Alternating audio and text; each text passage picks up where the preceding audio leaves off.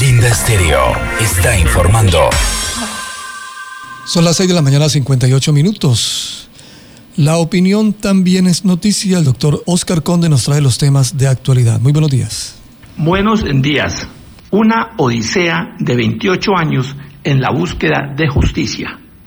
A finales del mes de diciembre de 1992, hace 29 años, Unidades del Ejército Nacional adscritas al batallón Héroes del Huepí en actividades contra insurgentes hicieron presencia en las veredas Esmeralda, Gibraltar, Berlín, Gaitán y Corazones del municipio de Montañita. Los militares acamparon en la finca Buena Vista, ubicada en la vereda Berlín, propiedad del campesino José Antonio Cardona Márquez, pese a su oposición por el peligro que representaría para él y su familia en el evento de un enfrentamiento con la guerrilla.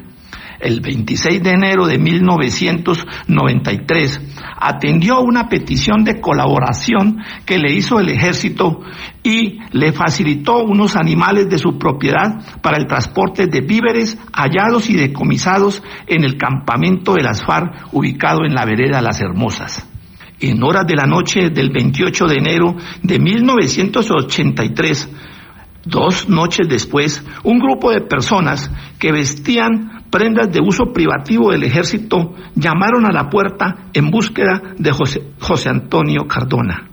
Ante la negativa de abrir la puerta, los uniformados que se identificaron como miembros de la contraguerrilla forzaron la entrada a la vivienda, golpearon a su esposa y sus dos hijos con un fusil y se llevaron a José Antonio Cardona.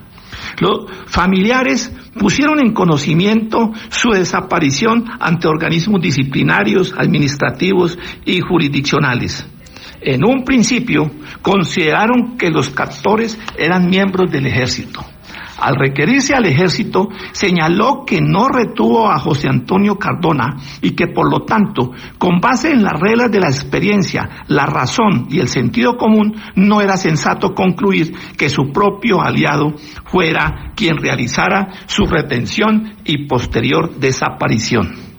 En el trámite del proceso contencioso administrativo, del que conocieron el Tribunal Administrativo del Caquetá y el Consejo de Estado, la firma Conde Abogados alegó que el Ejército Nacional, al exigir colaboración para el transporte de víveres decomisados a la guerrilla, lo había expuesto a un riesgo excepcional, constituyéndolo en un objetivo militar tal como había ocurrido. Nos sobra decir que todas las autoridades colombianas archivaron las diligencias penales, disciplinarias y contenciosas. 28 años después de su desaparición, la Comisión Interamericana de Derechos Humanos, con sede en Washington, ha realizado un informe de admisibilidad señalando que con la desaparición de José Antonio Cardona podría haber responsabilidad del Estado colombiano Aunado a eso, se conoció que la Jurisdicción Especial de Paz ha identificado al único guerrillero sobreviviente que participó en la retención, desaparición y muerte de José Antonio y ha prometido identificar el sitio donde fue enterrado. Durante estos 28 años, Conde Abogados ha acompañado a los sobrevivientes de la familia Cardona Márquez buscando justicia ante autoridades nacionales y tribunales internacionales. No se puede decir paz en la tumba de José Antonio Cardona hasta que sus restos sean encontrados y sus familiares le realicen un entierro digno. Les habló Oscar Conde, director jurídico de la firma Conde Abogados. Los sucesos más importantes de nuestra región están aquí en el informativo Linda Estéreo.